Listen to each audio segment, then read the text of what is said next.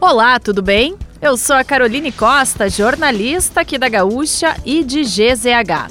Não conseguiu acompanhar as principais notícias desta sexta-feira, 1 de julho, ou das últimas horas? Não te preocupe, eu vou trazer aqui para ti, antes que o dia acabe, o nosso resumo diário de notícias do fim de tarde. Lembrando que temos oferecimento de MrJack.bet, palpite certeiro, saque instantâneo. Acesse mrjack.bet e desafie-se. Então vamos lá. O governo do Rio Grande do Sul confirmou que fará redução das alíquotas de ICMS sobre combustíveis. Seguindo legislação federal, o Piratini promove a redução do imposto de 25% para 17%. A ação deve resultar em queda nos valores de alguns produtos, como a gasolina, para os consumidores. O governo estima que as mudanças terão impacto de 2,8 bilhões brutos na arrecadação do segundo semestre. O Rio Grande do Sul registrou oito processos de assédio no trabalho por dia em 2022. O levantamento foi feito pelo Tribunal Regional do Trabalho da Quarta Região. Até 29 de junho, foram pelo menos 1.485 casos de assédio moral e 123 de assédio sexual. Houve uma redução de quase 47% se compararmos com a média diária de 2021. O ministro Edson Fachin do Supremo Tribunal Federal mandou intimar o presidente Jair Bolsonaro e o Ministério da Saúde a prestar informações sobre cartilha do governo federal que alega que todo aborto é um crime.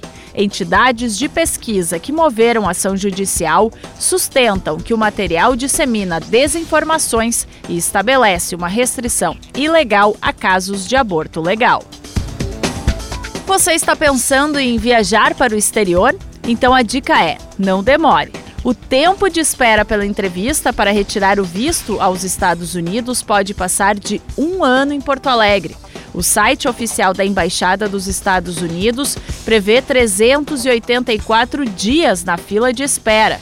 O prazo mais longo é para quem vai viajar pela primeira vez e necessita do visto de negócios e turismo.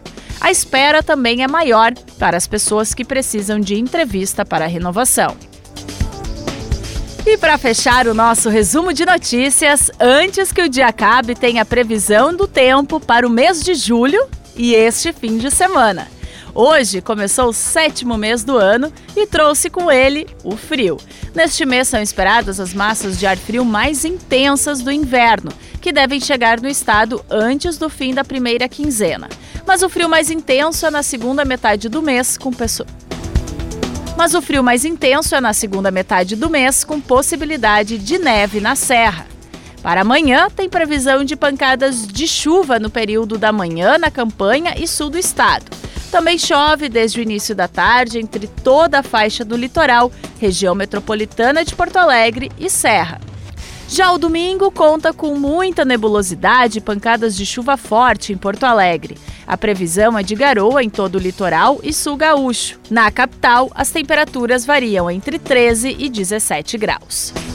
Se quiser saber mais sobre algum desses assuntos e muitos outros, além dos nossos colunistas, áudios, vídeos, é só acessar gzh.com.br ou o aplicativo de GZH. Segunda, a gente volta aqui antes que o dia acabe. Bom final de semana a todos. Tchau!